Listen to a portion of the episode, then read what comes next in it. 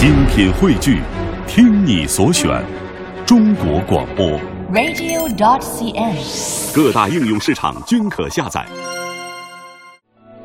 天上的星星为什么不会掉下来呢？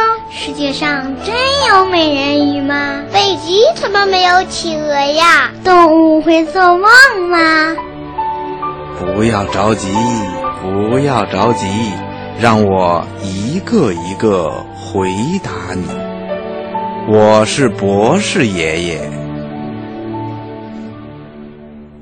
杭州宝触塔实验小学申花校区二年级十三班的范晨伟小朋友来信说：“我是小喇叭节目的忠实小听众，每晚八点钟都会打开收音机来收听节目。我喜欢博士爷爷告诉我们很多不知道的小知识，也喜欢听好听的歌曲。当然，最喜欢的就是抱抱熊故事时间啦。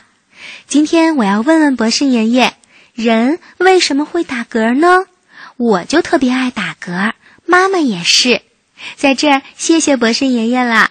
当然，也要感谢正晶姐姐、春天姐姐，是你们的故事让我每天晚上都带着好心情入睡。好的，那在这儿呢，非常感谢范晨伟小朋友参与小喇叭。下面就请出博士爷爷吧，来解答人为什么会打嗝。嗯。原来呀，我们在吃饭的同时也咽下去了空气，食物会把胃里的空气给挤出去，然后发出了咯咯的声音。打嗝发生的很快，停止的也很快，一般呢不过几分钟。轻微的打嗝说不上是病，如果胃里的气体排不出来，肚子呢就会发胀。如果吃东西吃得太急，或者张开嘴大笑的时候吸进了冷空气，也会引起打嗝的。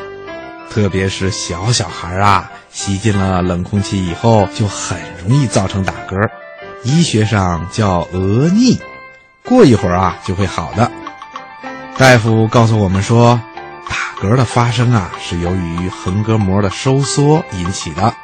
横膈膜啊，在人的胸腔和腹腔交界的地方。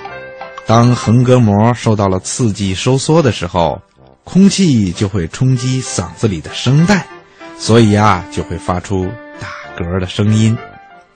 有人说，打嗝的时候啊，只要喝几口温水就会停止，这是不对的，因为打嗝的时候喝水很容易被呛进了气管。引起反射性的咳腔，这样呢就只能到医院去治疗了。要是一个人常常连续不断的打嗝，这就可能是跟胃病啊、胸膜啊、支气管病啊等等有关，那就应该请医生好好的做一个检查了。小朋友，你说对吗？好了，今天的小问号啊，博士爷爷就给你说到这儿了。咱们下次节目再见吧。